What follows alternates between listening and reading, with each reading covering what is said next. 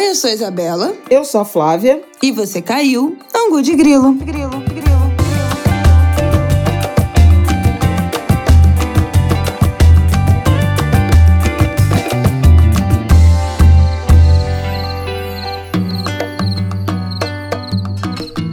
Oi, gente! Mais um Angu de Grilo no ar. Episódio 198. Boa semana para vocês.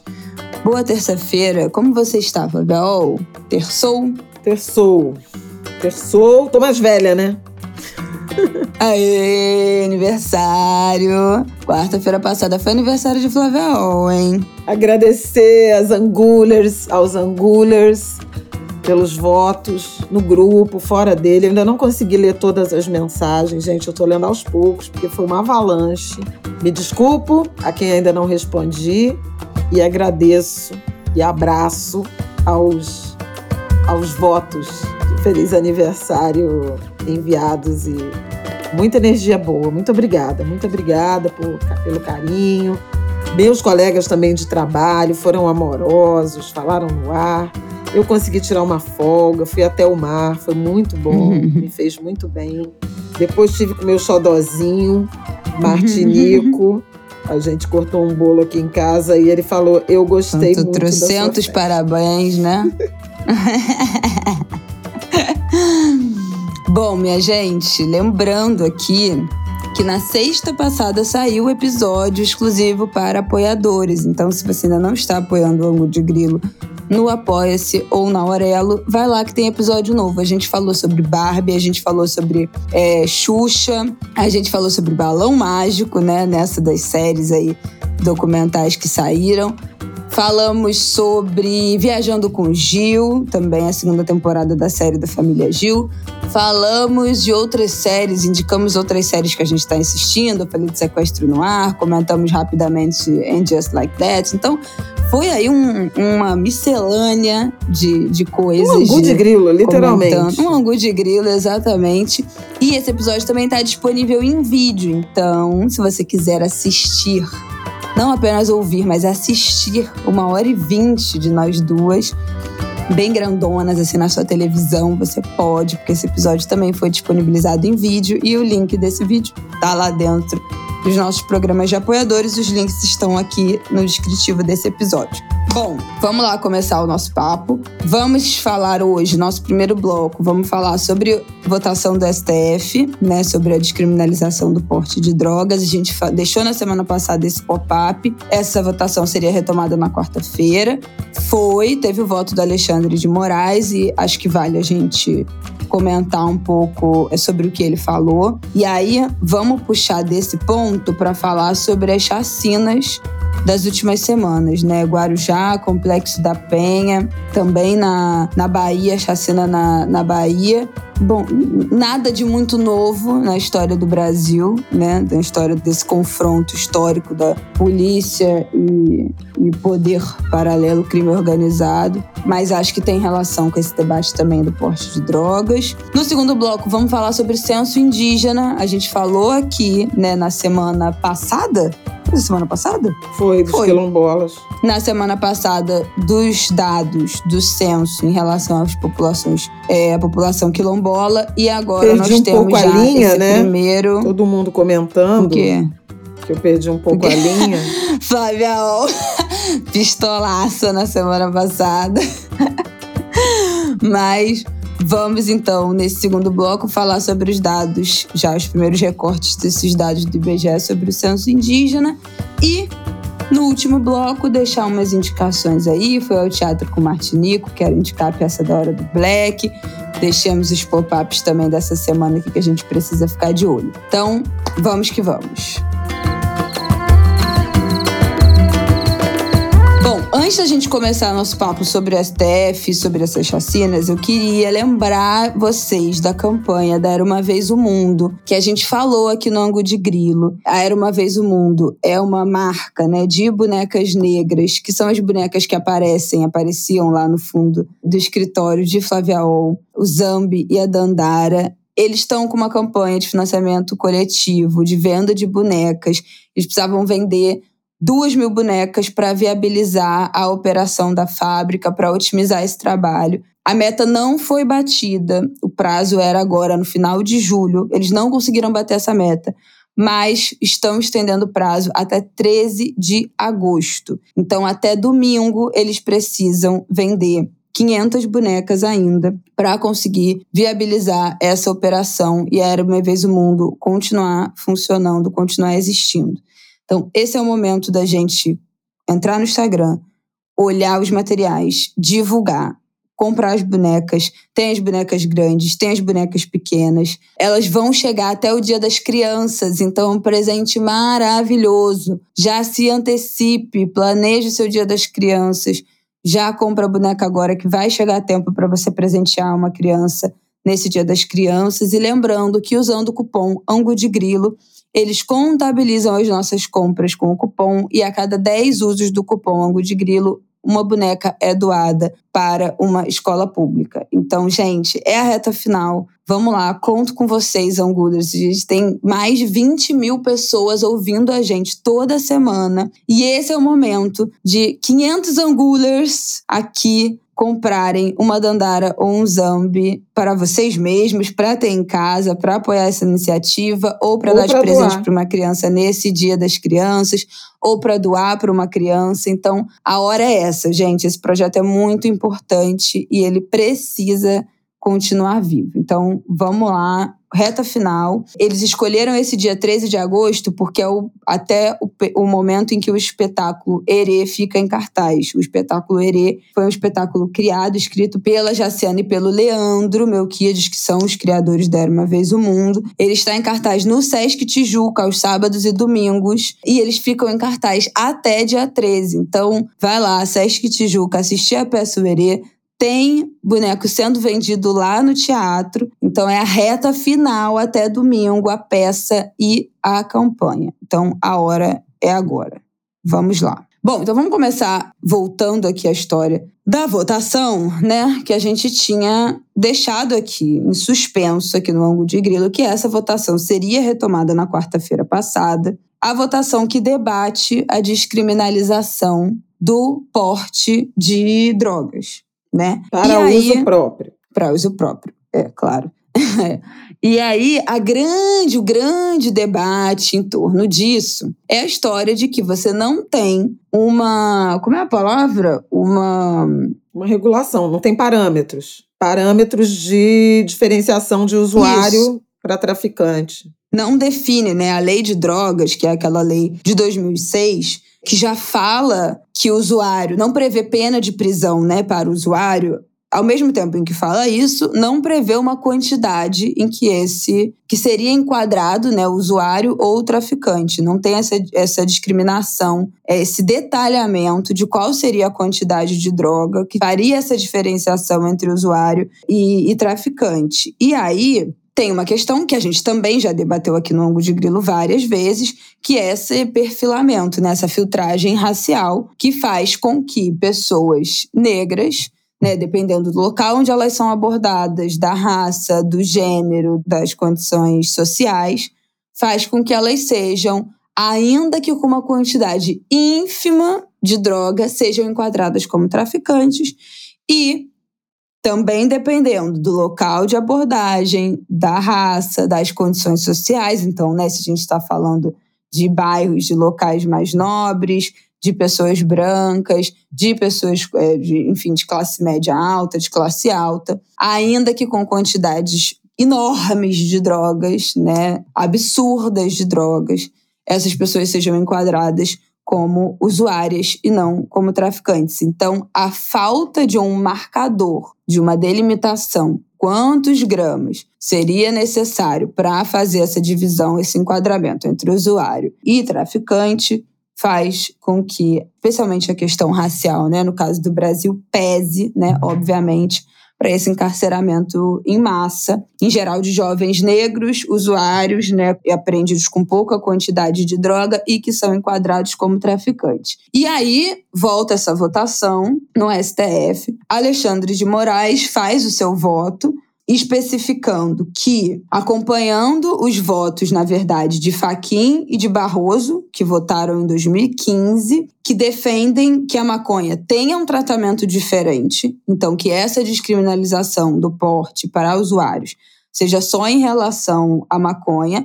É um voto diferente do voto que o Gilmar Mendes deu, que o relator, né, que ele é o relator do caso, diferente do voto que ele deu em 2015, porque ele falava em descriminalizar o porte para uso pessoal de todas as drogas, mas o Faquinho Barroso e agora o Alexandre de Moraes falam desse tratamento diferente apenas no caso da maconha. E aí ele também fala de, dessa sugestão de você incluir é, a quantidade, né, para fazer essa diferenciação.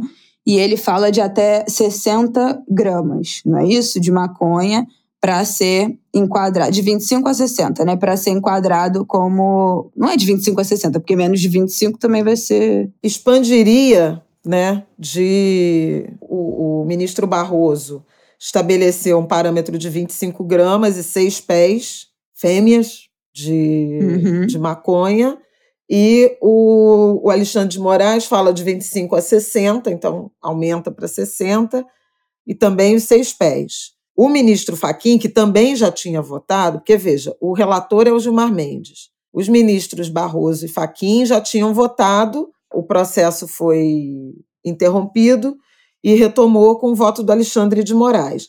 O Faquim estabeleceu que maconha poderia ser incluído nesse, nesse critério de porte para uso pessoal descriminalizado, mas que os parâmetros para diferenciar usuário de traficante deveriam ser fixados pelo Congresso. Tem uma tensão também com o, com o Senado, com o Congresso Nacional. Eu vou falar disso já já. Porque, assim, o que, que é importante nessa história da lei de drogas? A lei de drogas, que é a 11343, de 2006. Aliás, o mano a mano da semana passada foi sobre isso. Pois é. Sobre essa questão da maconha, especificamente. Inclusive, o Mano Brown, a Juliana Borges, que é uma maravilhosa, querida amiga e que escreveu o que é encarceramento em massa, né? Ela participou do, do programa e vale a pena ouvir. Tem mais convidados, são três. Isabela daqui a pouco diz quem são os outros dois, é porque eu lembro bem da, da Ju. Peraí, eu vou dizer nesse segundo. Então, a lei de drogas, que é essa 11343, ela deixa de punir com prisão o usuário Fala os nomes. Deixa eu te dizer aqui os nomes. Jaqueline Barbosa, médica e doutora em ciências médicas pelo FRJ. Emílio Figueiredo, advogado e membro da Comissão do Direito do setor da cannabis medicinal do Conselho Federal da OAB, e Juliana Borges, autora do livro Encarceramento em Massa. Então, ela deixa de punir com prisão, mas não define critério para separar, para qualificar o usuário de traficante.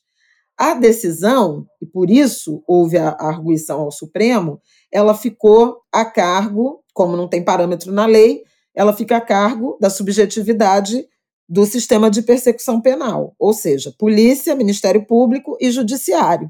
E aí, vários ou estudos, seja... o próprio voto do Alexandre de Moraes, que deve ter na íntegra, pode ser que vale a pena a gente compartilhar também, ele traz vários estudos sobre o quanto território, gênero, raça, nível de renda, né, eles são critérios para o indiciamento uma denúncia e um julgamento mais severo para uns do que para outros. Então, se você é jovem negro de favela, a média, até em área rural também tem uma diferença mas é, a média da quantidade de drogas que te levam a uma condenação, tráfico, é muito menor do que se você é branco, de uma área nobre. Não, não, não. Uhum. Por trás desse debate está também, obviamente, abordagem, filtragem racial, né, da abordagem policial e o racismo institucional do sistema jurídico policial. E na semana passada, quando a gente falou daquela pesquisa IPEC, Peregum, projeto SETA, a gente já mencionava isso, inclusive com a própria sociedade reconhecendo que há uma abordagem de cor da pele, tipo de cabelo e tipo de roupa uhum. que criminaliza pessoas negras, pessoas pobres, enfim. Então é um pouco isso que o Supremo está deliberando. Agora, o Rodrigo Pacheco, presidente do Senado, fez uma fala dizendo que a atribuição de legislar e, portanto, de oferecer uh, parâmetros, tomar decisão, por exemplo, nesse campo, ela é do legislativo. O judiciário não tem atribuição para legislar. O que, é, por alguns, foi interpretado como uma um chega para lá do presidente do Senado ao Supremo Tribunal Federal por estar sendo provocado e está respondendo a essa provocação discutindo parâmetros, discutindo constitucionalidade. Constitucionalidade, de fato, é a atribuição maior do Supremo Tribunal Federal. estabelecer parâmetro pode não ser. Agora, dado que você tem violações a direitos em razão de uma legislação incompleta sobre a qual o legislativo ou não quis, né, ou foi incompetente para deliberar, o judiciário tem que fazer a sua parte. Então, na verdade, isso é o, essa é a essência da judicialização excessiva que existe no Brasil. Pô, se o Congresso estabeleceu uma lei de drogas que prevê não punição para usuários, por que não estabelecer os parâmetros? Porque talvez quisessem efetivamente deixar a cargo da subjetividade do sistema penal e, assim, obviamente, continuar criminalizando como tantas legislações, desde a origem, né, desde a República, desde a Lei Áurea, né, desde o primeiro eh, Código Penal republicano, usam brechas, frestas para criminalizar gente preta e pobre. Então, assim, se o Congresso, se o Senado errou, ele precisa corrigir o seu erro.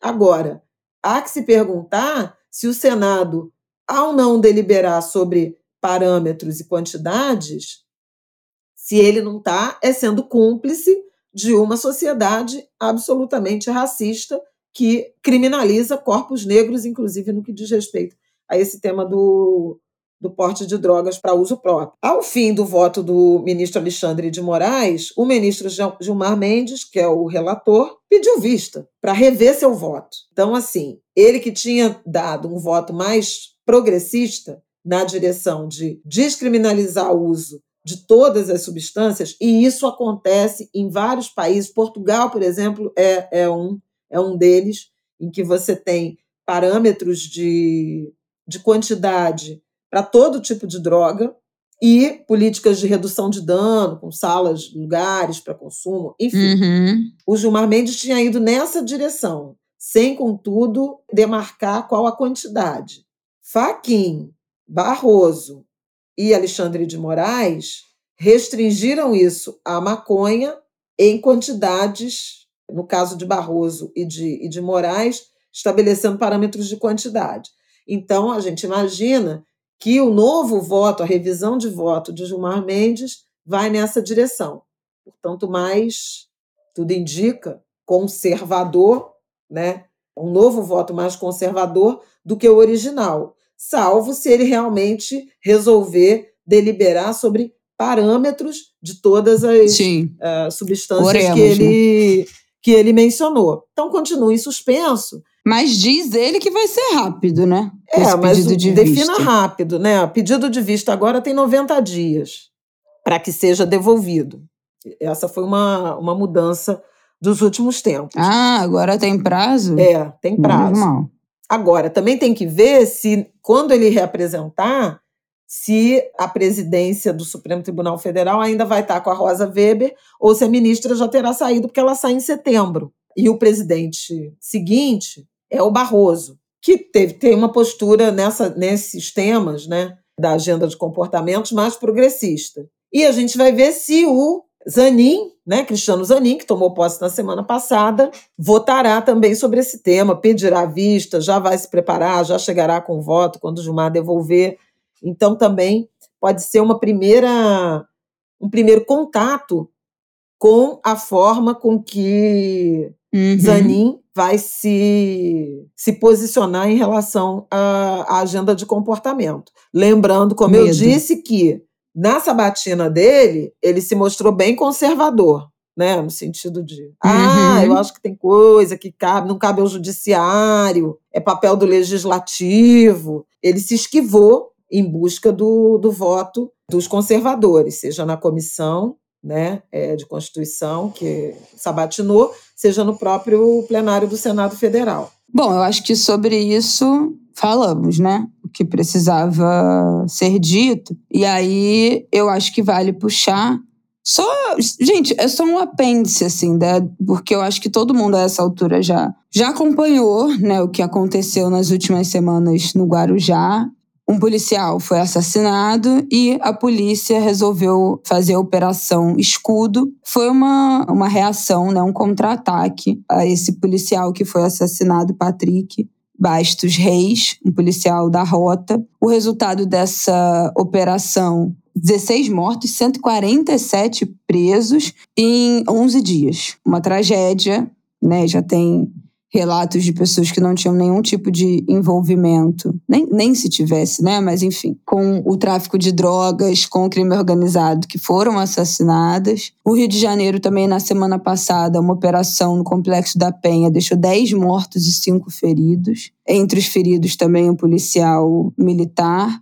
Uma coisa horrorosa. A operação começou por volta de três horas da manhã, só terminou às duas da tarde, com protesto de, de mototaxistas. Então, também escolas ficaram sem aulas, uma apreensão ridícula de sete fuzis e munição, uma, uma coisa pífia que não, não faz a menor diferença, e dez pessoas mortas. E também na Bahia, um recorde, né? Mortes em ação policial chegaram a 31 pessoas em uma semana uma coisa inacreditável ações da polícia militar na Bahia. Nessa sexta-feira passada, né, dia 4, chegaram a 31 pessoas mortas. Então, foram 19 mortes em ações policiais em Salvador, Camaçari e Itatim e outras mortes também no bairro do Arenoso, uma morte, né? No bairro do Arenoso, uma em Castelo Branco, cinco no IAPI e cinco no bairro de Águas Claras. Então, assim, isso foram ações separadas, né? Em julho foram 64 mortes em ações policiais na Bahia, só no mês de julho, 31 em uma semana em ações separadas, não foi em uma ação só, né? Ao contrário dessa operação Escudo no Guarujá e essa também operação policial no Complexo da Penha no Rio, que são né, ações únicas. Na Bahia foram ações separadas, mas que chegaram a esse número assustador, bizarro, genocida de 31 pessoas mortas em uma semana. Então, de novo, né, a gente está falando aqui de descriminalização do porte de drogas para usuários, falando aqui né, de, de lei de drogas, mas é uma guerra que só produz morte, né? Não produz absolutamente, rigorosamente nada que preste, além de morte, além de genocídio. Na madrugada, né, de segunda, um menino de 13 anos foi baleado e morreu no, na Cidade de Deus, Tiago Menezes Flauzino. Então, assim, não, é um filme repetido, né? A gente já falou isso no Ango de Grilo várias vezes. Também da Bahia, eu lembro quando a gente falou, eu acho que foi no início do ano passado, sobre uma chacina que teve no, na Gamboa, em Salvador. É uma situação que se repete em todos os lugares no Rio de Janeiro. A gente já teve operação policial em anos recentes, né, que chegaram a 29 mortos em uma única operação. Então, assim, profundamente, eu acho que é chover no molhado né, repetir as mesmas as mesmas reflexões de sempre, mas como a gente está falando aqui sobre droga, sobre essa guerra que não chega a lugar nenhum, que não produz nada de, de bom, nada de positivo para a sociedade, né? Só sangue, só morte, só genocídio, só morte de, de jovens negros que tenham ou não envolvimento com crime organizado, só morte de policial, é, só devastação nas famílias e nas cidades, acho que valia voltar, né, falar, na verdade, dessas histórias, dessas chacinas recentes que a gente não tinha falado ainda no ângulo de grilo, mas que são só uma repetição de coisas que a gente já falou aqui muitas vezes, né? Só um filme repetido, com novos atores, com novas mortes, mas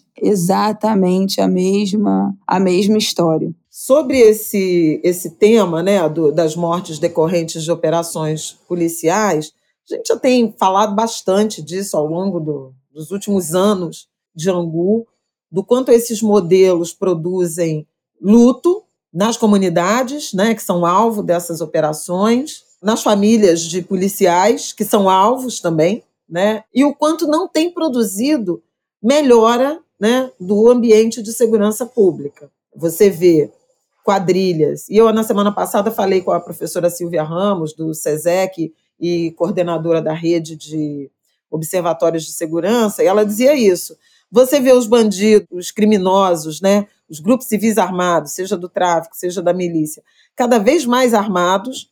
Você vê, continua vendo o tráfico internacional eh, de drogas acontecendo e o Brasil como uma rota relevante. Você vê armas e drogas chegando, sobretudo nessas comunidades populares, nas favelas, Brasil afora, e os grupos civis armados se interiorizando, se ramificando para outros estados brasileiros, fora do eixo Rio-São Paulo, sem que essa carnificina, e o nome é esse, tenha algum resultado concreto na direção de é, reduzir a criminalidade ou poder de fogo, poder financeiro, atividade desses grupos civis armados. Então, é, é quase um fetiche né, da sociedade. Formar policiais e armá-los para matar na ponta do varejo. Vamos admitir que sejam pessoas envolvidas com o tráfico de drogas e a gente sabe que nem todos são, né? Tem morrido muitos inocentes, incluindo crianças. Mas admitindo que são,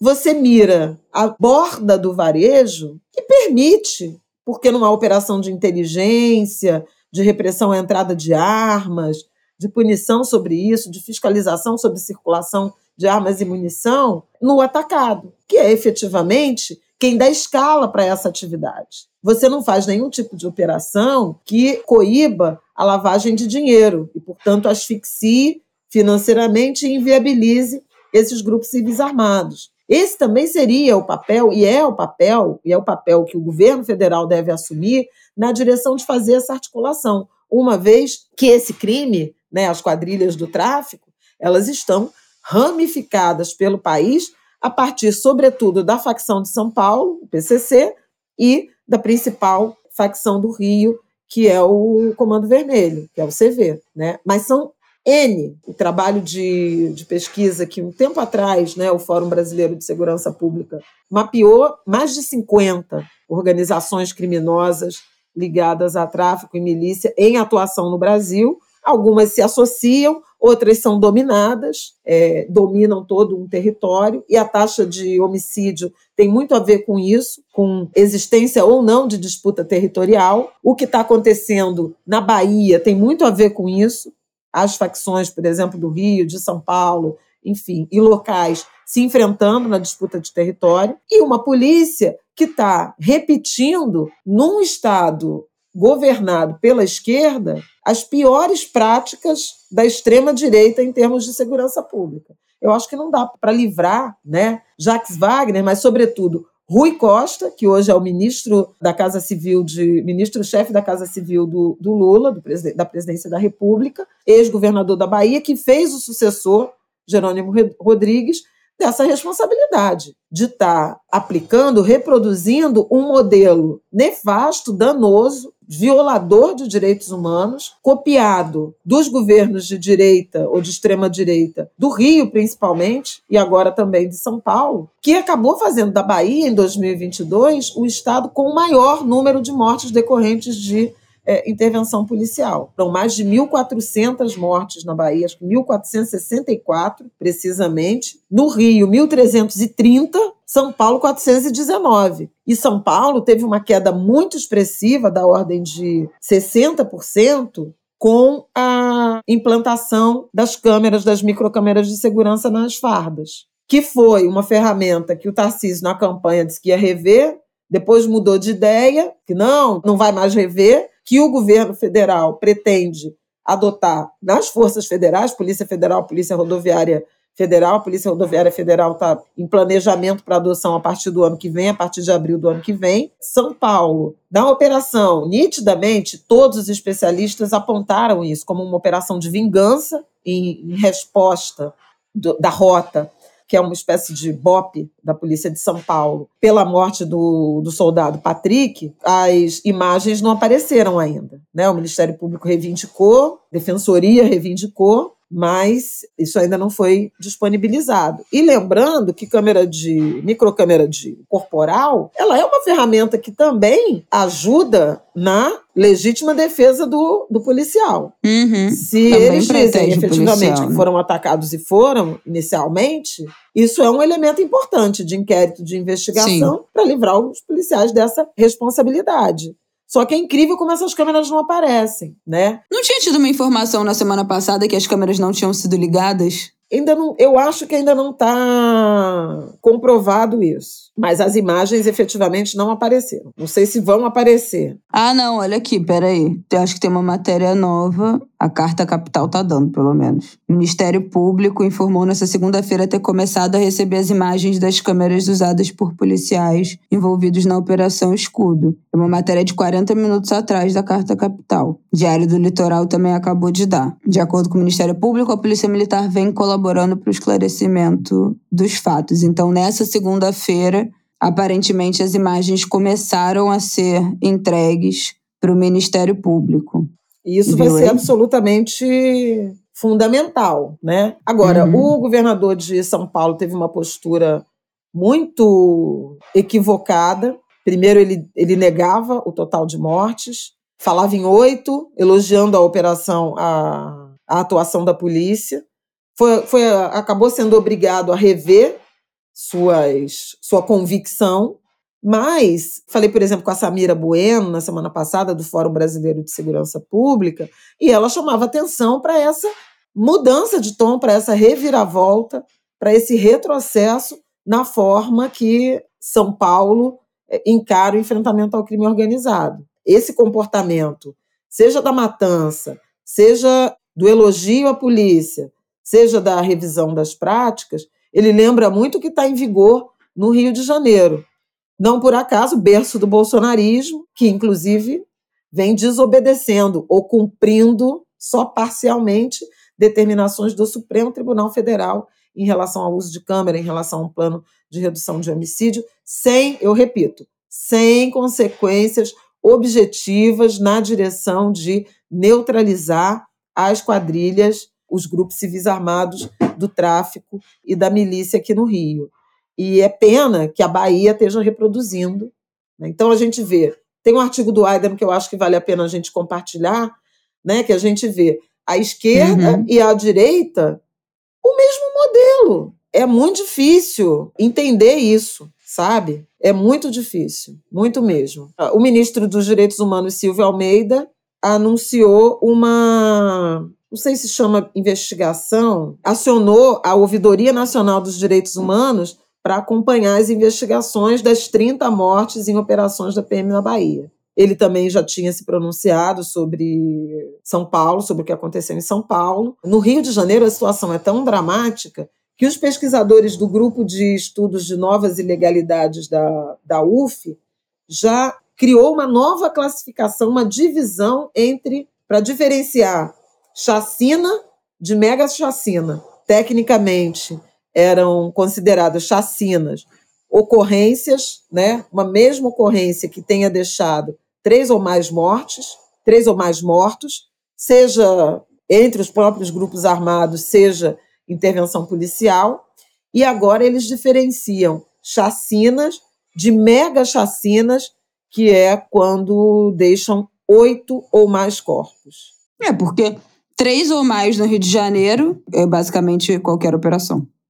Eventualmente, né? Tipo assim, não é, não é uma coisa raríssima de acontecer, né? Ou rara de acontecer. Muito pelo Pois contrário. é. São Paulo era e a Bahia está banalizando. Então é, é bem complicado. Essa semana a gente vai ter, na semana que vem no Angu, já vou até deixar aqui uma, uma agendinha, né? Para a gente prestar atenção. Vai ter a divulgação de um estudo do, do Movimentos sobre saúde na linha de tiro. O impacto da guerra às drogas sobre a saúde no Rio de Janeiro. Física e mental. A gente já teve, acho que já comentou sobre uma pesquisa semelhante que foi feita pela Redes da Maré, lá na Maré, né? É, e sobretudo Uhum. impactos na saúde mental. Mas essa pesquisa que vai ser divulgada agora Acho na, que ainda durante a pandemia, né? isso, é, vai tratar no Rio de Janeiro. E é isso, né? A gente tem consequências objetivas em relação às pessoas que morrem, às famílias das pessoas que morrem, órfãos, filhos, mulheres, mães, enfim, tudo isso que a gente sabe, mas consequências objetivas na saúde. Hipertensão, doenças, né, transtornos mentais, e, e, questões físicas também que afetam em razão desse ambiente de violência, de enfrentamento, de tiro. É, é tudo errado, né? Sem contar em estabelecimentos comerciais, unidades de saúde e principalmente escolas que são fechadas. Todos os dias no Rio de Janeiro, centenas ou milhares de crianças e jovens, adolescentes, ficam sem aula em razão dessas operações de enxugar gelo. Quando eu trabalhava na TV Globo, né, que eu fazia que eu trabalhava numa, numa, área que era desse monitoramento da cidade, a primeira coisa que a gente fazia de manhã era mandar um e-mail para a polícia militar, para a assessoria da polícia militar, perguntando quais eram as operações do dia, né? Então, e aí eles respondiam: operação nas comunidades tal, tal, tal. E aí a gente mandava um e-mail também para Secretaria de Educação. Esse era o e-mail que eu tinha padrão, assim. Era um e-mail que eu tinha salvo já. Era um modelo de e-mail meu, que era esse e-mail da polícia e esse e-mail da Secretaria de Educação Municipal e Estadual, para saber quais escolas estavam fechadas naquele dia em razão de, das operações policiais que estavam acontecendo nas comunidades tais, tais e tais. Então, era isso, assim. Essa era é, é a rotina da cidade. De manhã, a polícia militar comunica no. Inclusive no Twitter, vocês podem ver no Twitter da PM. Em torno de 7 horas da manhã, eles postam quais são as operações do dia. E aí, depois, as secretarias de educação fazem esse balanço de quais são as escolas fechadas. Eles não falam quais, né? Mas falam X escolas fechadas, deixando um total de X alunos sem aula.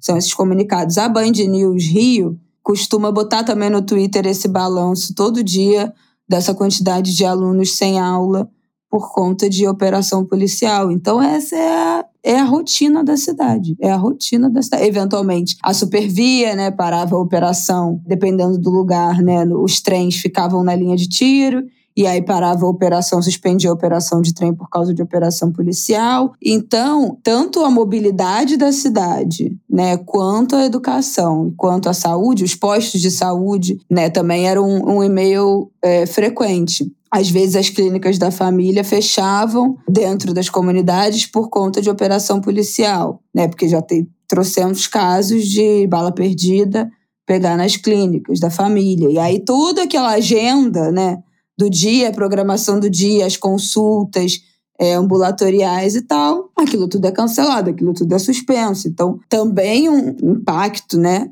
Um prejuízo direto na saúde da população, né? Tanto a saúde prática, objetiva, né? Do, do que está planejado, das consultas que são suspensas, das pessoas que não conseguem chegar nos seus atendimentos médicos por conta de tiroteio, dos hospitais que os baleados né, chegam nos hospitais e precisam de atendimento de urgência, e aí, obviamente, entram na frente de outras pessoas que também têm quadros de urgência. Então, assim, é uma tragédia. É uma tragédia, assim. É uma, é, não tem outra palavra né, para descrever o impacto disso, tanto nas maiores coisas no que a gente consegue com muita facilidade identificar esses impactos, quanto nas minúcias ali, que eu acho que é isso, né? Quando a gente entra na história da saúde mental e tal, são os detalhes, são os impactos invisíveis dessa política completamente genocida. Colaterais, Enfim. colaterais terríveis. Só para terminar, porque acho que vale destacar que as organizações de defesa dos direitos humanos, especializadas em segurança pública,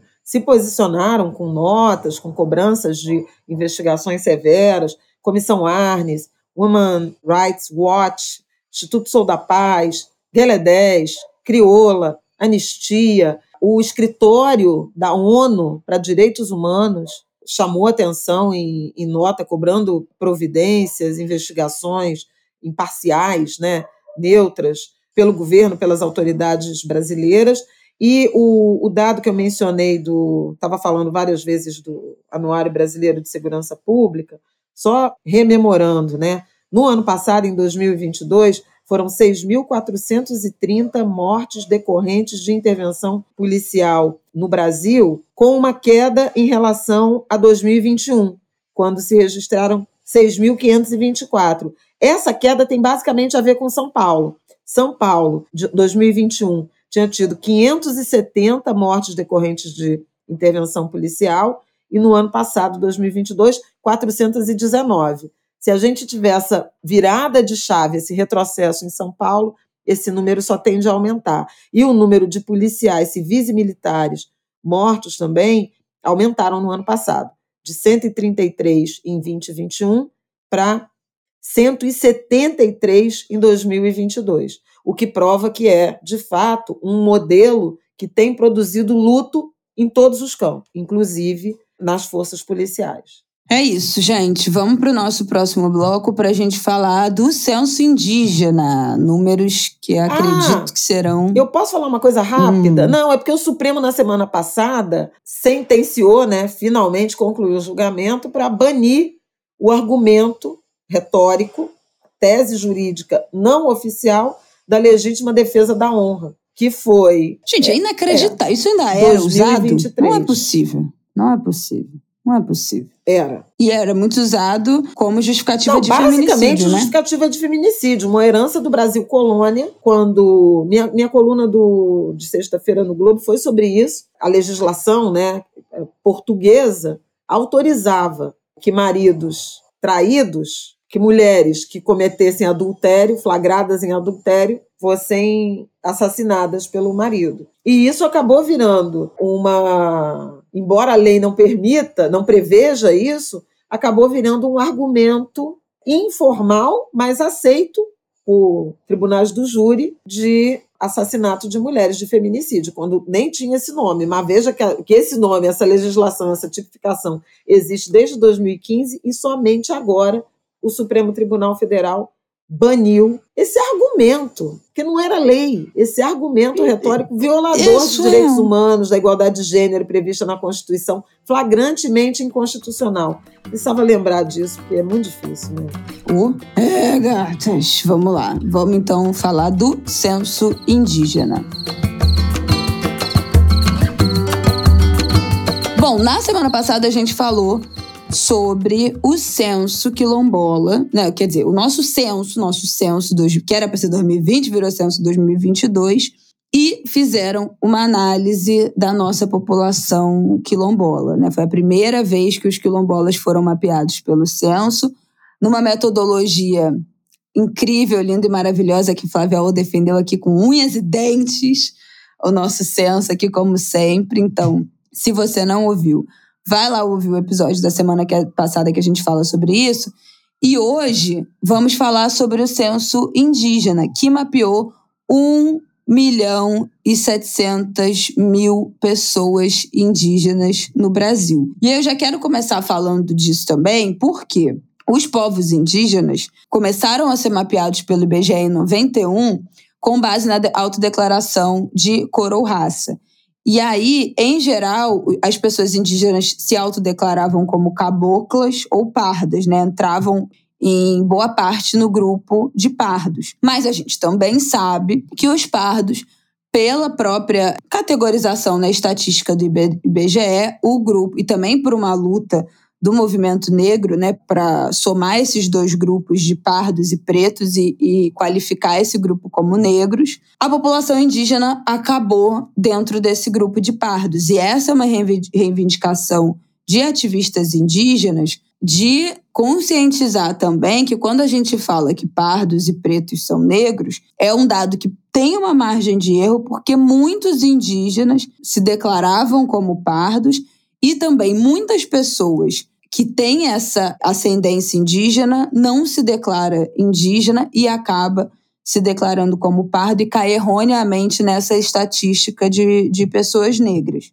E aí, esse censo teve uma metodologia diferente com a autodeclaração né, indígena e ampliou essa metodologia agora contando também com a participação das lideranças das comunidades indígenas nesse processo da coleta de dados e também considerando localidades indígenas além das terras oficialmente delimitadas. A gente falou aqui, né, quando a gente comentou o censo quilombola, a quantidade de quilombolas que estão fora de terra delimitada. Eu acho que chegava a mais de 80%. E em relação à população indígena, também já trago este número aqui para vocês, que 63% da população indígena vive fora das terras oficialmente demarcadas pela FUNAI. São 573 terras demarcadas e 63% da população indígena do Brasil vive fora dessas terras. Esse é um primeiro dado para a gente falar aqui. Então, esse censo, né, vocês podem ser que, ou pode ser que vocês ouçam falando que teve um crescimento de mais de 80%, quase 90% da quantidade de pessoas indígenas desde o último censo até esse, e não necessariamente que essa população aumentou, né? Não, não foi um crescimento dessa população diretamente, mas foi essa mudança da metodologia. Então, em 2010, a contagem de, de pessoas indígenas eram 896 mil, e agora o número contabilizado foi de 1 milhão, quase 1 milhão, né, e 700 mil pessoas. Então saiu de 900 mil para 1 milhão e 700, mas tem a ver com a metodologia. Então, não é necessariamente um, crescimento absoluto da população. Dobrou a população indígena em 10 anos? Não, não é isso. Mas foi a ampliação da metodologia para alcançar, para chegar de fato nessa população e fazer essa contagem. E aí, vou trazer aqui alguns tópicos, e aí Flávia Ol comenta aqui também. A região norte concentra a maior parte né, da, da população indígena do Brasil, 45% dos indígenas brasileiros estão na região norte. O estado do Amazonas, sozinho, concentra 29% desse total.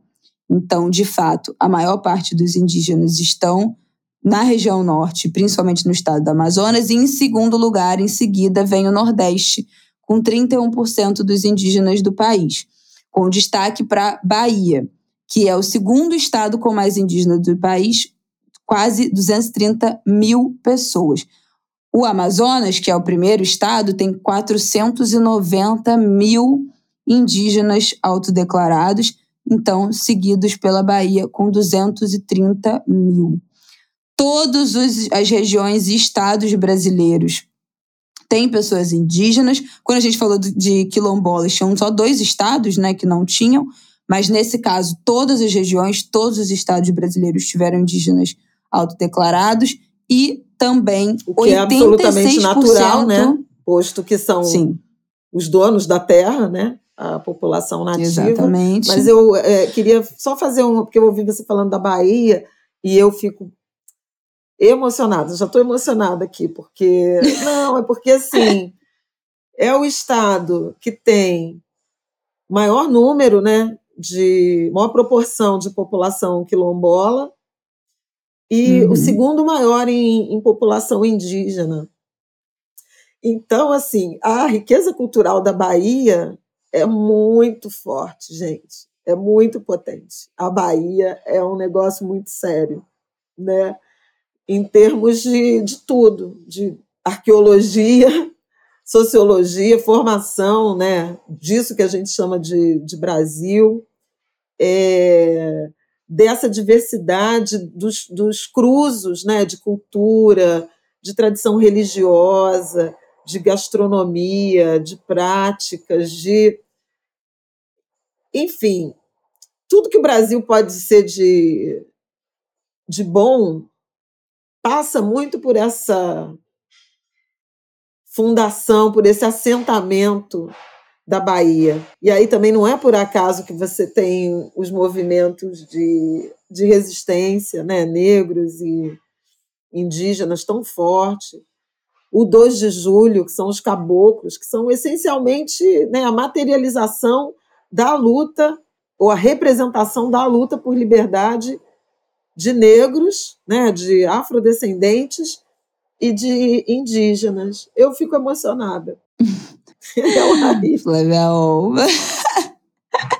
O que, que eu falava, Bel? Eu acho Não, muito engraçado. Metade, sensível. Metade, metade baiana, né? E tanta gente da Bahia tem essa história, né, de ter uma herança, de fazer parte, de ser descendente de uma linhagem negra africana, e a gente fez a nossa investigação e deu lá nos balantas da hoje Guiné-Bissau, mas também de herança indígena. A minha uhum. mãe mencionava uma avó paterna que era uma indígena, provavelmente sequestrada. Mas esse encontro das etnias, né, dos povos oprimidos, ele se deu. A, a Bahia é um grande encontro, uma grande síntese de tudo isso. Uhum. Tem toda essa tristeza que a gente sente pela brutalidade, pela exclusão, mas tem uma beleza também de do que se construiu a partir desse, desse encontro. Um encontro violento, forçado, mas que deu em tanta coisa boa, bonita, que eu fico emocionada.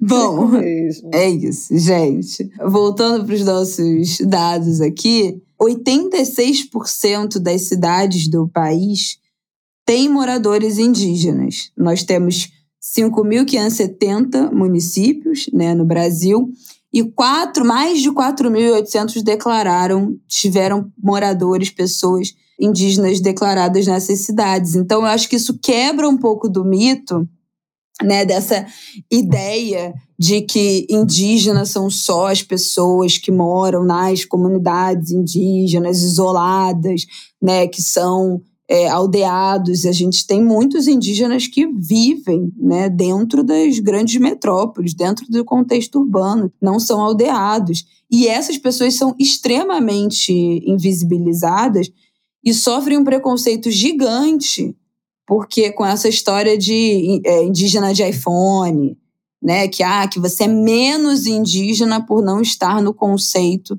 no território, dentro da comunidade da aldeia, o que não é verdade, né? Então, eu acho que essa, esse dado é muito gritante de como a população indígena está em todos os lugares, está em praticamente todas as cidades, né? 86% das cidades.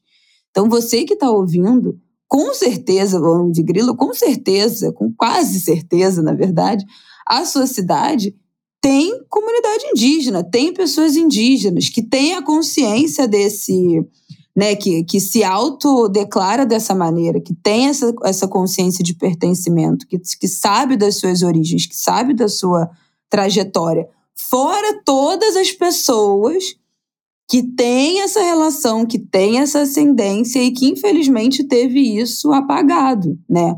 Que teve isso diminuído, invisibilizado por conta também do racismo anti-indígena, por conta da dificuldade de manter essa, essa relação né, com, com a sua etnia, com, com o seu povo, com a sua comunidade. Bom, a gente já falou sobre a quantidade de pessoas que vivem fora né, da, das suas terras demarcadas, Aí acho importante também dizer mais duas coisas.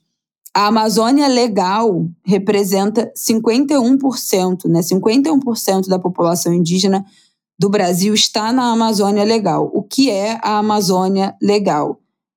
A Amazônia Legal é um território formado por Amazonas, Acre, Rondônia, Roraima, Pará, Maranhão, Amapá, Tocantins e Mato Grosso. Então, tem ali estados do Nordeste, estados do Centro-Oeste que entram nesse contexto do que é o território, né, do que é o território amazônico, e aí entra nessa definição de Amazônia Legal, que vai além de só a definição regional da região norte. A terra indígena Yanomami tem o maior número de pessoas indígenas, 20, mais de 27 mil pessoas. O segundo número está na terra indígena Raposa Serra do Sol, com 26 mil habitantes indígenas, seguida pela terra indígena Évari 1, com 20 mil pessoas.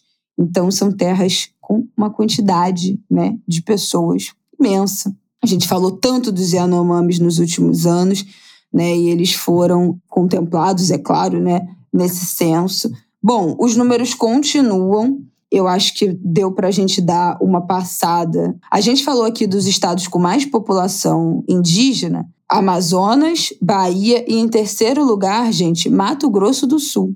Então, Jamais, eu, eu não, não esperava que o terceiro lugar... Não, você tinha lugar... que esperar, porque o Xingu, né? O Xingu. Ah, e ali, é todo o debate sobre marco temporal envolve muito Mato Grosso, Mato Grosso do Sul. Sim. E aí eu acho que também a gente pode entrar dentro disso, né, do Mato Grosso do Sul, na história do desmatamento, né, do agronegócio, porque a gente está falando já de Centro-Oeste, do Pantanal. Teve uma matéria né, nesse Fantástico do último domingo, quatro anos depois né, da, daquela devastação, daquele incêndio e do desmatamento no Pantanal, como é que foi, como é que está sendo esse processo de regeneração desse bioma, que também pega um pedaço do Mato Grosso do Sul. Então, um centro ali também de embate né, entre o agro, entre o desmatamento, entre um bioma fortemente ameaçado entre uma população indígena enorme, complexo. Bom, é a última coisa que eu queria falar. Tem mais alguma coisa que você queira falar, Flavel, sobre esses dados? O Parque Nacional do Xingu, que tem que é demarcado, né? E lembra que eu falei de uma exposição que eu fui em São Paulo? Agora eu esqueci o nome, que eu até ganhei o livro. Mostrava muito essa ah, demarcação do Parque achar. Nacional do Xingu. Ele é no estado do Mato Grosso, onde, onde é o estado do Mato Grosso. Mas o Mato Grosso do Sul com certeza tem muitas comunidades indígenas não demarcadas, população e, e, e comunidades não demarcadas. Sim. E boa parte do, do debate que envolve o marco temporal tem a ver com ocupação por fazendeiros, propriedades rurais, de territórios originalmente indígenas, de onde os indígenas foram expulsos. Por isso que quando o Bolsonaro falava assim, se o marco temporal for derrotado, vai acabar o agro no Brasil, é por isso, porque a expansão se dá a partir de Paraná, Rio Grande do Sul, subindo para Mato Grosso até Rondônia. Mato Grosso do Sul, Mato Grosso até Rondônia. É a rota né, da soja, da soja e do gado. Então, ontem, inclusive, teve uma matéria bem, bem bacana no Fantástico, falando do Pantanal, mas aí é, do Pantanal, por conta da, da recuperação, do que, tá, do que tem sido feito em relação à recuperação, a recuperar vegetação e, e fauna, três anos depois daqueles incêndios terríveis, né, que mataram milhões de animais, milhões mesmo, da ordem de milhões. E aí mostrava muito, né, uhum. né, esse aumento e, e um eixo, até um corredor que está sendo feito de propriedades rurais para conciliar ecoturismo, pecuária extensiva, característica da região, que na novela Pantanal também se falava muito disso, né, das diferenças da, das pecuárias e a proteção ambiental. E sobre o IBGE, eu achei muito interessante eles divulgarem o censo indígena em Belém, na véspera do encontro de cúpula da Amazônia. O Lula prometeu, quando foi eleito, já naquela na, na, na COP uh, do ano passado, acho que COP 27, que ele foi como convidado, presidente eleito, mas convidado, ele prometeu não apenas é, reivindicar uma COP, a COP 30 para o Brasil, e Belém será a sede, mas uma cúpula dos países que estão, que integram né, o Tratado de Cooperação Amazônica, Organização do Tratado de Cooperação Amazônica, que são Brasil, óbvio, Bolívia, Colômbia, Equador, Guiana, Peru, Suriname e Venezuela. Ele até tinha convidado Macron, lembra? Por causa da Guiana, que é um território francês. Eu não sei se o, se o ah, é Emmanuel Macron, presidente da França, vem, mas o, a intenção da cúpula é intensificar essa, essa, essa cooperação, quer dizer, reaproximar esses países com foco no desenvolvimento sustentável da região amazônica. Semana que vem é provável que a gente venha falar mais sobre isso, porque vai sair um documento é, oficial desse encontro. Tem algumas questões, por exemplo, acho que a Colômbia quer na declaração o compromisso de não exploração de petróleo, e isso já está acontecendo na Guiana e, na, e acho que no Suriname tem esse debate sobre autorização para o, o, posto da Petrobras de pesquisa, né, na Foz do Amazonas, que é também na região. Então, tem um debate sobre isso, sobre preservação eh, da floresta, sobre desmatamento, que caiu na Amazônia desde a posse de Lula. Né? Esse ano, os indicadores estão muito menores de desmatamento na Amazônia, mas aumentou no Cerrado. E aí é o centro-oeste, aí tem povos indígenas e territórios indígenas demarcados ou não em risco. E tem a questão do enfrentamento ao crime organizado, ao tráfico internacional de drogas.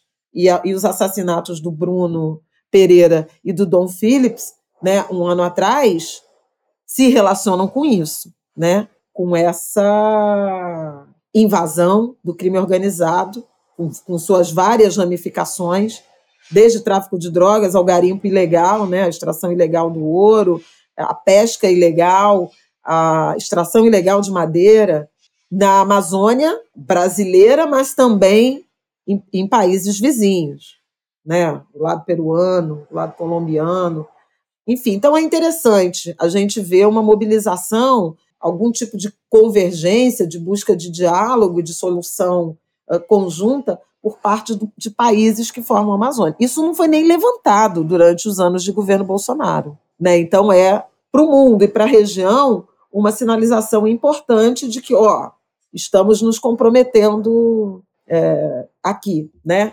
com a preservação e com o desenvolvimento sustentável. Então, a gente ainda vai falar bastante nos próximos dias, né, na próxima semana, sobre esse encontro da OTCA, Organização do Tratado de Cooperação Amazônica. É isso, minha gente. Bom, eu acho que falamos, né? Lembrando que todos esses, esses são os primeiros dados que saíram, mas tem, se você acessar lá depois as planilhas, tem todos os números discriminados, então você consegue acessar, entender cada município. Pode ir lá procurar depois nos arquivos do IBGE se você quiser. Em breve eles devem soltar isso, né? Eles fazem depois aquele, aquela busca. Você joga Sim. o seu município e aí acha todos os, os dados populacionais e tal da sua cidade. Eles costumam fazer esse tipo de. Não é nem de infográfico, né? De site depois de busca, que a galera fica pesquisando, brincando e tal. E, e todos esses dados estão lá, uma conquista super importante, porque, de novo, né, a gente já falou aqui, não é só para ah, ficar sabendo quantas pessoas tem. O censo é o grande medidor, o grande base para a promoção e idealização de políticas públicas. Então, imagina, a gente, o número que a gente tinha de pessoas indígenas é praticamente metade do que a gente de fato tem.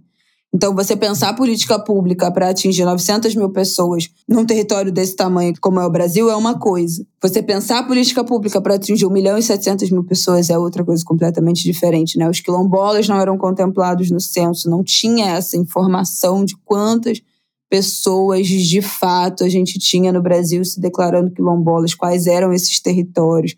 Então, agora com esse mapeamento, com esse levantamento, inclusive de quais estados né, concentram a maior parte dessa população, é o grande base para um novo pontapé de idealização e de promoção de políticas públicas direcionadas para essas populações. É por isso que o censo é tão importante.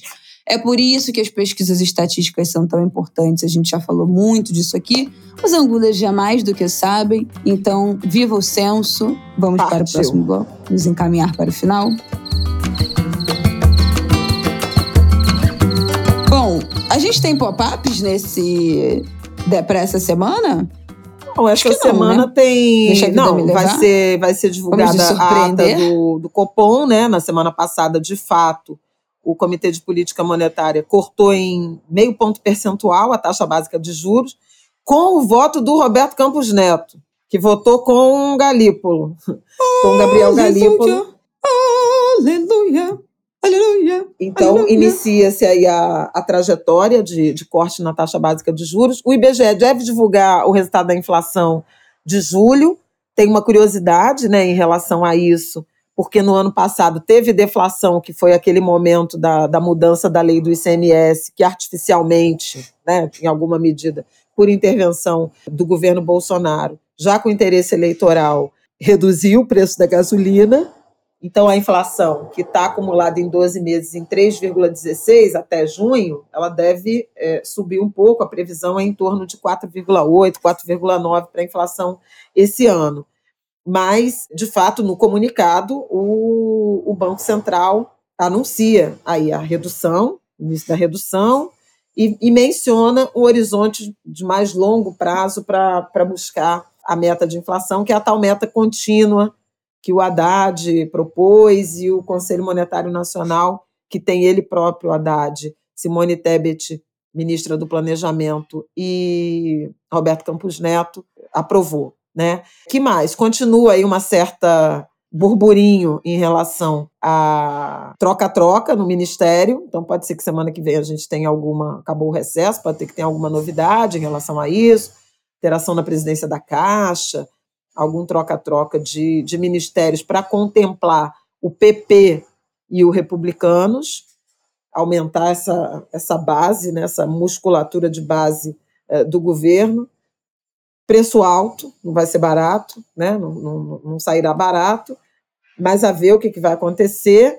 Também muitas especulações e muita pressão crescente pela indicação do sucessor, ou preferencialmente da sucessora de Rosa Weber no Supremo Tribunal Federal. Nas últimas semanas, o noticiário tem dado sinais de que Lula está convencido de que vai ter que indicar uma mulher. Não está claro se vai ser uma mulher branca ou uma mulher preta. Nossa. Tem muitas mulheres né, no, na lista. Até tem gente que diz que ah, devia ter uma uma sinalização mais objetiva da, da sociedade civil em torno de um ou dois nomes, porque tem nome demais, mas eu acho que tem que ter nome demais. A, a meu ver, tem que ter nome demais, porque um dos argumentos que foram usados recentemente, recentemente para dizer que o sucessor poderia ser um homem e não uma mulher, o que deixaria Carmen Lúcia sozinha, como única mulher é, ministra do Supremo Tribunal Federal, é que o Lula quer alguém com quem ele tenha liberdade, intimidade, um diálogo estabelecido. Agora, se ele não tem diálogo, diálogo estabelecido com nenhuma jurista mulher, isso diz mais sobre ele do que sobre as juristas mulheres, oh, né? Então, é, eu é. acho importante é que uma dúzia de nomes de mulheres negras e mulheres brancas circulem para mostrar que se ele não tem esse diálogo é porque ele prefere dialogar com homens. E aí é a nossa velha misoginia, repulsa e exclusão da diversidade de gênero e raça nos espaços de poder. Então, ele que precisa criar, e aí a sociedade oferece uma dúzia de bons nomes femininos para assumirem a, a, cadeira da ministra Rosa Weber no Supremo Tribunal Federal, e ele dê seu jeito de criar esses canais de diálogo. Se é que isso é absolutamente relevante, porque eu acho que a escolha do ministro do Supremo Tribunal Federal envolve a, a capacidade técnica, né? É, conhecimento jurídico e é, reputação ilibada. São essas, não tem, não tem na, na Constituição que tem que ter diálogo direto com o presidente, né? Embora a escolha seja dele. Uhum. Precisamos de nomes escolhidos para os melhores resultados em relação aos interesses da sociedade. É sobre isso. E aí eu já mencionei aqui hoje a, a votação, a, o julgamento sobre a questão da legítima defesa da honra. Os votos de Rosa Weber e, e Carmen Lúcia foram super importantes para demarcar isso, para denunciar com legitimidade a misoginia, a violência de gênero. Então é preciso ter essa diversidade. Outro debate que também vai ganhar, está ganhando cada vez mais força, é a sucessão de Augusto Aras. E aí eu estou usando a palavra sucessão, porque não estou admitindo que ele possa ser reconduzido para um terceiro mandato à frente da, da PGR, como andou circulando. É, né? E o próprio é senador Jacques Wagner, ex-governador da Bahia, muito próximo de Lula, chegou a fazer elogios públicos, que devemos a Aras é, o, o, enfrentamento à Lava Jato. Mas devemos a Aras também 700 mil mortos na pandemia pela falta de providências que ele, tendo essa atribuição, não tomou em relação a Bolsonaro e a gestão genocida do enfrentamento à pandemia de Covid. Então, assim, não dá para esquecer isso. Não dá para esquecer do silêncio de Aras em relação aos ataques sucessivos às instituições democráticas, que culminaram com o golpe tentado em 8 de janeiro. Então, assim, peraí, né? Ou como diria o, a vírgula sonora lá do medo e delírio, pô, pera aí, pera aí, pera aí. Não dá. Não dá. né? Então é isso. Aparentemente o Lula não vai seguir a lista tríplice, que foi a recomendação né, da categoria do Ministério Público Federal. Tem várias críticas a isso, elogios e críticas. O PT que consagrou essa ideia de escolheu o PGR da lista tríplice produzida pela categoria, agora retrocedeu em razão de experiências negativas que teve com alguns procuradores, mas enfim, há outros nomes sendo defendidos, seja por ministros do Supremo, por organizações da sociedade civil, a própria lista tríplice está é, disponível.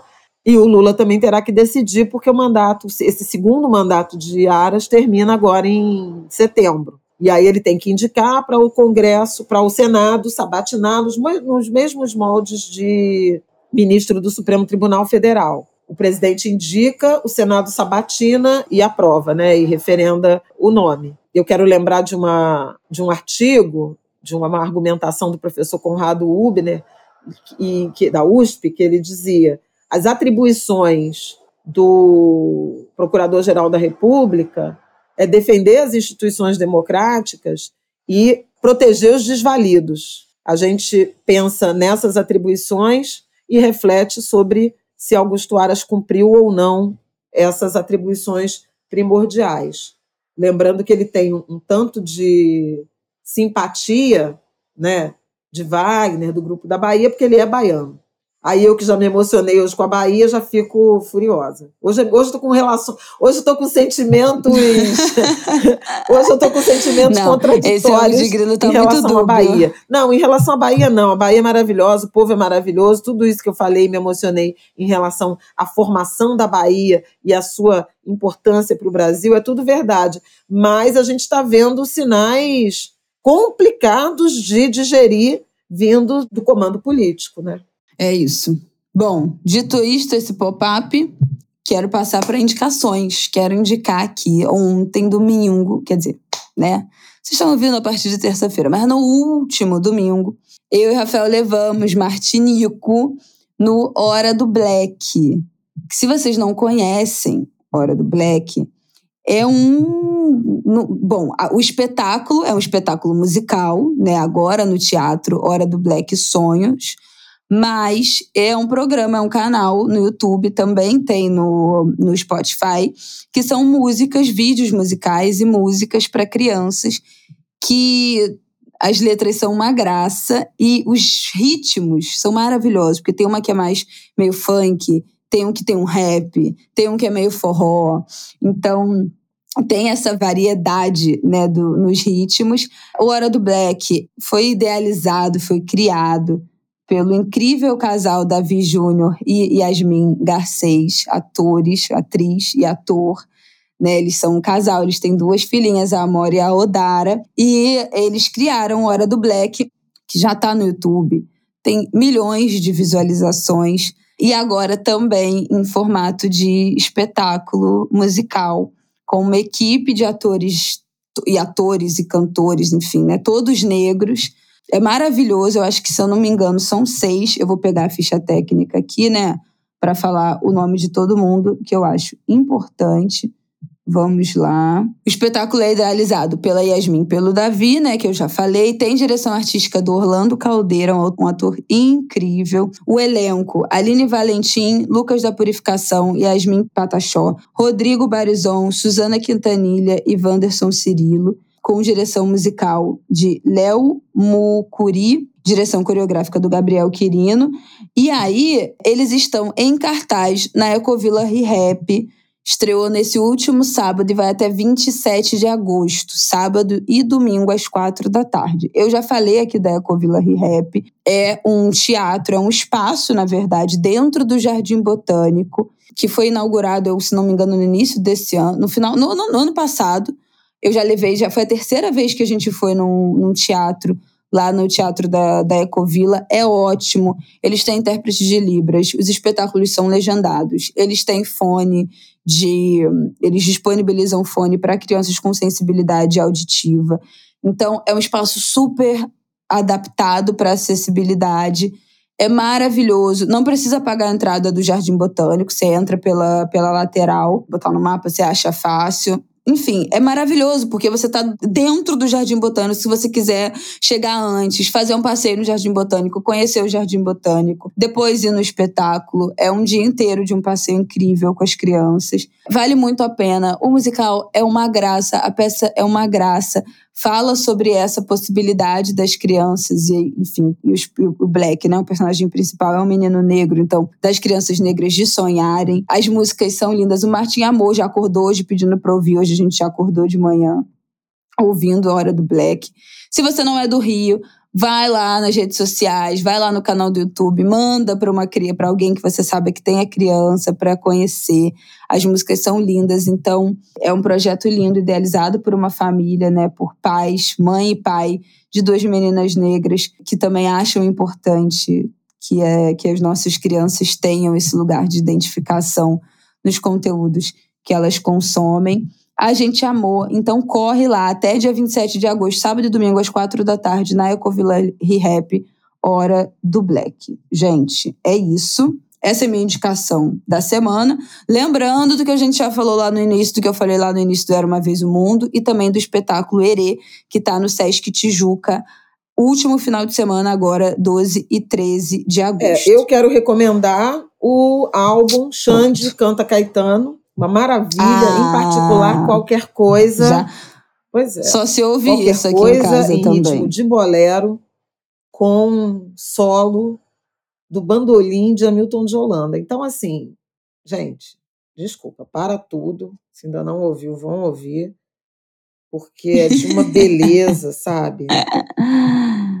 Muito, muito, muito, muito, muito bacana. É incrível mesmo. É, lembrar que é Dia dos Pais, né? Domingo, então deixar um beijo para os Angulers pais e bons pais, né?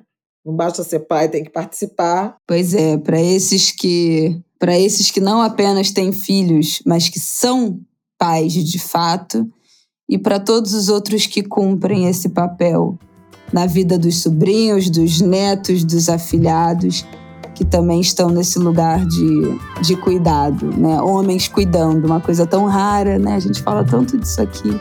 Mas um beijo para todos que cumprem esse, esse papel. É sobre isso.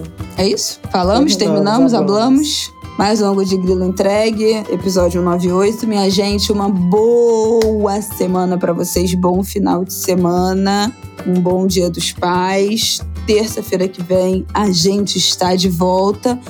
E lembrando, ficou com saudade da gente? Assina nosso Apoia-se, vai lá ouvir a gente que saiu o episódio extra fresquinho na sexta-feira passada. Então, aguardo vocês lá também no nosso Apoia-se, no nosso grupo do Telegram, exclusivo para apoiadores.